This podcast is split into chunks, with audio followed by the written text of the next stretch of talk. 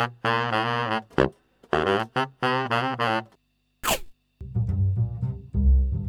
んにちは、佐藤です。えー、今日はですね、芥川龍之介の鬼ごっこという作品を紹介してみたいと思います。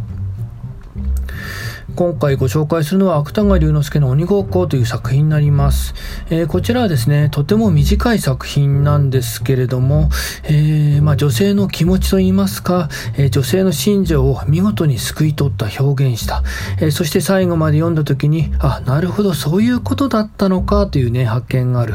え芥川龍之介らしい、えとてもね、素晴らしい作品だと思います。え短い作品ですので、最初に本文全体を朗読してみたいと思います。。えー、そして後半に、えー、後半からは、え、私はこの作品をどのように読んだのかといった解説を加えてみたいと思います。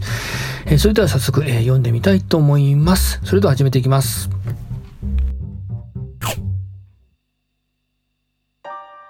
彼はある町の裏に年下の彼女と鬼ごっこをしていた。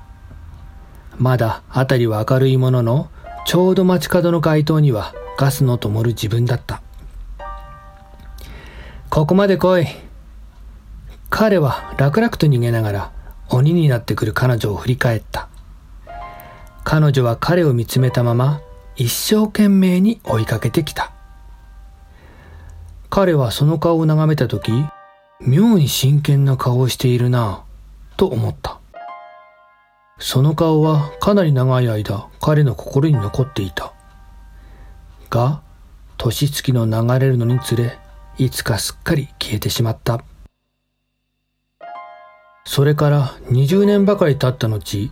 彼は雪国の汽車の中に偶然彼女と巡り合った。窓の外が暗くなるにつれ、湿った靴や街灯の匂いが急に身にしみる自分だった。しばらくでしたね。彼は巻きタバコを加えながら、それは彼が同志と一緒に刑務所を出た3日目だった。ふと彼女の顔へ目を注いだ。近頃夫を失った彼女は熱心に彼女の両親や兄弟のことを話していた。彼はその顔を眺めた時、妙に真剣な顔をしているな、と思った。と同時に、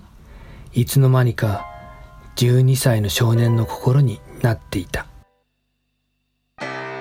彼らは今は結婚してある郊外に家を持っている。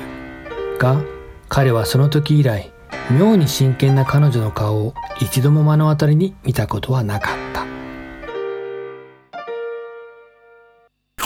はい、えー、こういった作品なんですね、えー、非常に短い作品なんですけれども、えー、主人公が12歳の時、まだ子供だった時に、え、10歳の頃の、え、彼女と一緒に鬼ごっこをして遊んでいたと。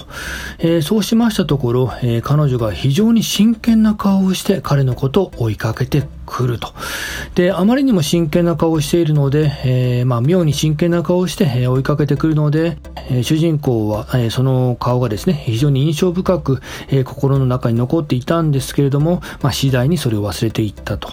えー、そしてそれから20年余り後ということですから、えー、大体主人公が32歳ぐらいですか、えー、まあそのくらいの時に、え、まあ彼女と再会するわけですね。えー、そうしましたところ、えー、彼女はすでに結婚していたんですけれども、えー、夫を亡くしていたと。えそして、え今の家族のこととか、まあ、兄弟のことをまあ熱心に話してくるんだけれども、まあ、その時も何か妙に真剣な顔で、え彼の方を見ていたと。で、その、えー、彼女の妙に真剣な顔を見ていると、えー、まあ、少年の頃の、えー、彼女の姿、えそして彼女の真剣な様子、そして、え自分自身の、えその時の描写、えその時の自分自身の、え体験が思い出されてきたと。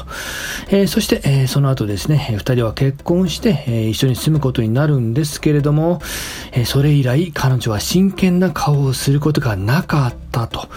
まあ、つまりですね、彼女はこの真剣な顔を通して、えー、まあ子供の頃からおそらく彼のことが、まあ、まあ好きだったのか、えー、何か一緒についていきたいというか、ずっと追いかけていたんでしょうね。えー、まあ、恋心と言っていいのかどうかわかりませんけれども、えー、とにかく何かを訴えかけて一緒についていきたい、追いかけていきたいという気持ちがあったと。